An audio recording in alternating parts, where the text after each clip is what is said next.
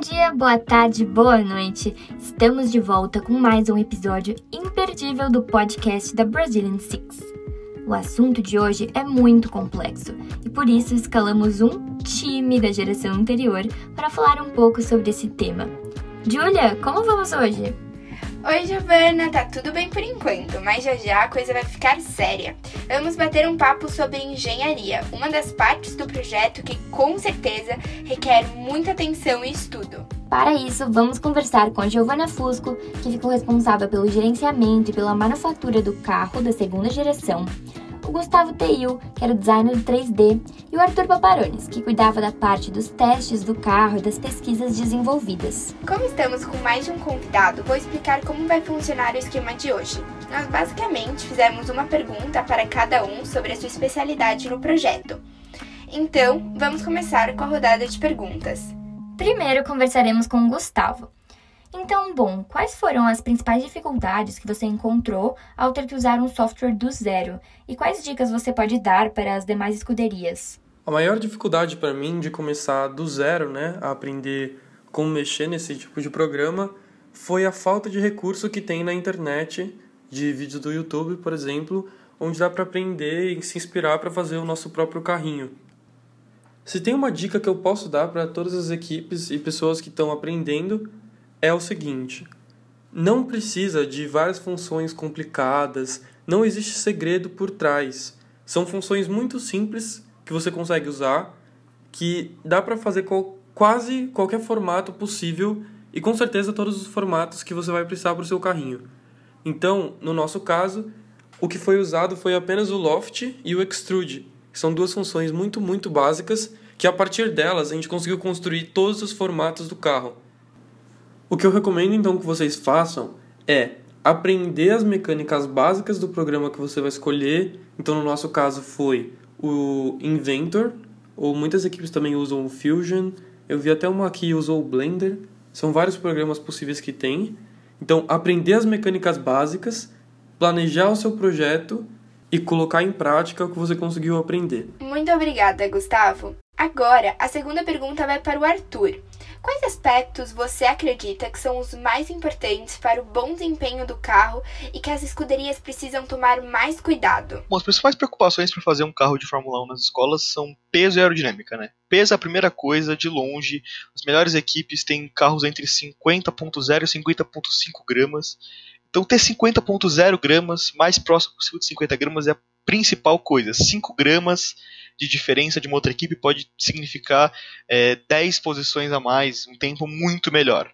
Então, sim, peso é a coisa mais importante. Na aerodinâmica, a gente tem que fazer muitos testes, né? muitos testes, tanto virtuais, túnel de vento virtual, testes de um túnel de vento real, testes mirabolantes físicos, testes em, em, pista, principalmente, são os melhores que números. Né? Quando você consegue os números, é, você consegue descobrir exatamente qual peça é melhor, qual carro é melhor, porque algo subjetivo, algo que você vai tentar usar a sua intuição, talvez não seja tão, tão bom. Né? Algum teste, alguma avaliação intuitiva e subjetiva não é tão boa quanto uma objetiva com dados que te permitem escolher as decisões a tomar para fazer o melhor carro uma coisa mais simples, que muitas equipes iniciantes não, não fazem, é tentar fazer um carro menor, com uma menor área frontal, mais arredondado, porque arredondamento é, faz uma melhor é, coeficiente de arrasto, né, um menor coeficiente de arrasto, dá mais aerodinâmica. Um carro menor tem menor área frontal, que é um componente da força de arrasto, né? E sempre fazendo testes para ver se são melhor mesmo. E já nas preocupações para fazer o carro, as principais preocupações são o regulamento, né? São o escrutínio, se o carro está dentro do regulamento. Então, para fazer isso, o mais importante é sempre checar, é, modelar o carro pensando em regulamento. Quando você acabar de modelar o carro, sobrar um tempo para poder avaliar se o carro está dentro do regulamento, mandar as peças para fazer, né, produzir, na hora que acabar a produção das peças individuais, você medir para ver se está no regulamento, montar, depois de montar, ver de novo se está no regulamento, porque você pode fazer ajustes a cada parte do processo que fica mais fácil, mais simples do que você montar tudo sem ver e no final descobre que está um centímetro errado, um milímetro errado, que já é bastante e não dá para arrumar. É, juntamente com isso, também tem que ter muita preocupação é, com deixar tempo para montar o carro, né? Tempo para avaliar essa, esses escrutínios, tempo para produzir portfólio, porque com o tempo você tem mais calma, você tem capacidade de fazer um trabalho melhor, tem a capacidade de, uma de fazer uma montagem com mais cuidado, maior alinhamento, tentar pensar em jeitos de alinhar melhor as peças, porque uma montagem melhor é crucial, ganha pontos de acabamento, ganha pontos, é, tira peso, tira, é, deixa uma aerodinâmica melhor, então é tudo muito muito importante desse tempo para a montagem. É, uma outra coisa muito importante é, tomar, é sempre estar tá preocupado com as empresas. Se tem uma empresa te ajudando, é, tomar bastante cuidado para ver se as empresas estão realmente fazendo o trabalho delas no tempo certo, se elas estão, se elas têm todas as informações necessárias para fazer o seu carro direito, para poder ter certeza que vai haver um melhor, melhor trabalho possível, sem nenhum erro que depois vai te prejudicar.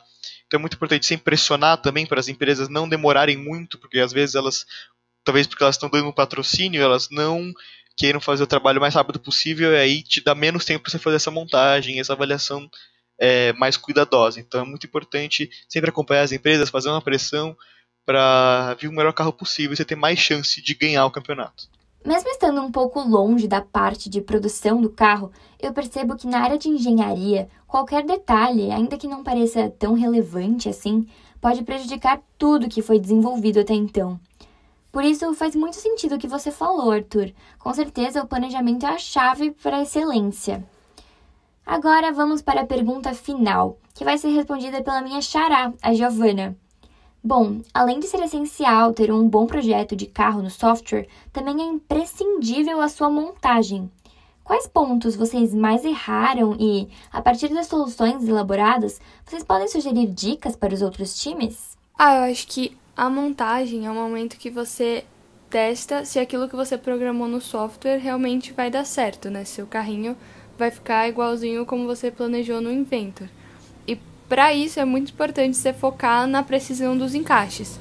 Então, uma coisa que eu percebi no nosso projeto foi que a gente dependia muito da cola. Então, o encaixe era quase que simbólico, assim, a gente encostava uma peça da outra em alguns momentos e aí a gente passava a cola para ficar.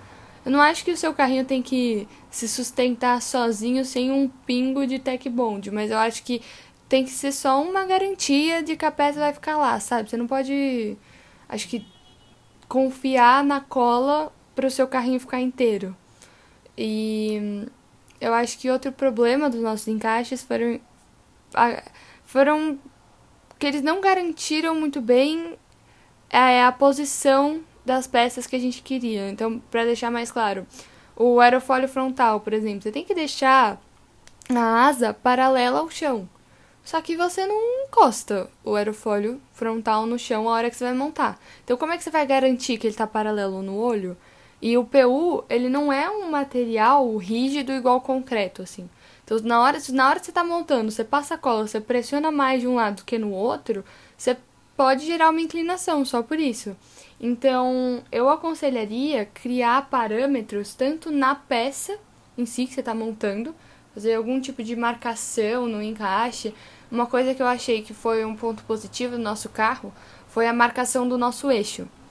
Porque o nosso eixo encaixava bem na base do carro e para garantir que ele ia ficar alinhado, né, que ele ia ficar centralizado com o carro, a gente fazia uma sobressalência assim de material e aí ele só era encaixado numa posição. Tipo, não tinha como você encaixar o eixo descentralizado, porque ele tinha um formato único entendeu? Então acho que essa é uma estratégia boa.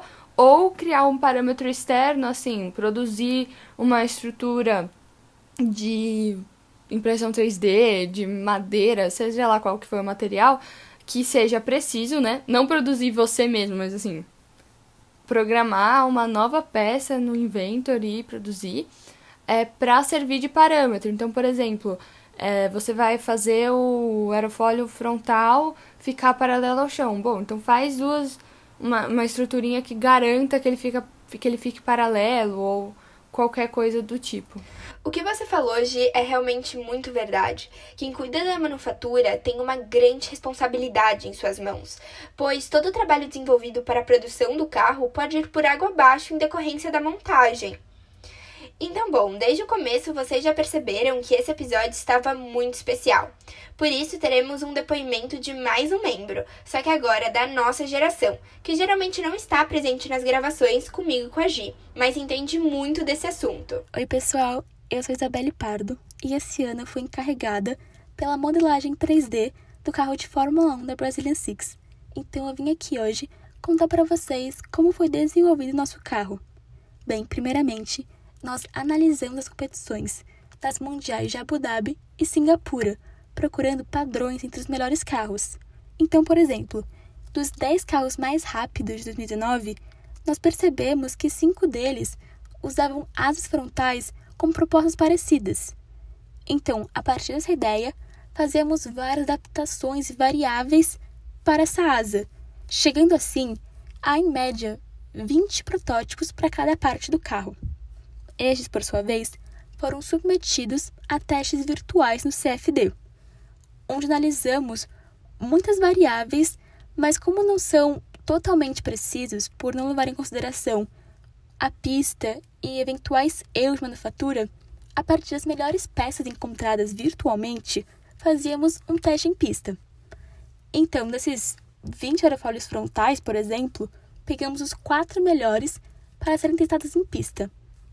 E a partir desse teste em pista, escolhíamos o aerofólio oficial para a competição. E a partir dele, ainda tentávamos ajustá-lo para ao máximo reduzir peso, que, como o Arthur falou, é muito importante na competição. Bem, por fim, ao finalizar todas as peças, as enviamos para a usinagem e ao chegar, antes de montar o carro, tínhamos certeza que estavam de acordo com regulamento. E por fim, com algumas táticas para deixar o carro mais eficaz e melhor montado possível, nós concluímos nosso trabalho e chegamos no carro oficial da Brazilian Six. Bom, chegamos ao fim de mais um episódio, galera. Dessa vez o quarto episódio e nós esperamos que as dicas que nós demos aqui sejam efetivas a todos vocês e que vocês tenham gostado bastante. Caso tenha sobrado alguma dúvida, nós estamos abertos a respondê-las pelo nosso Instagram ou pelo nosso e-mail. Tchau!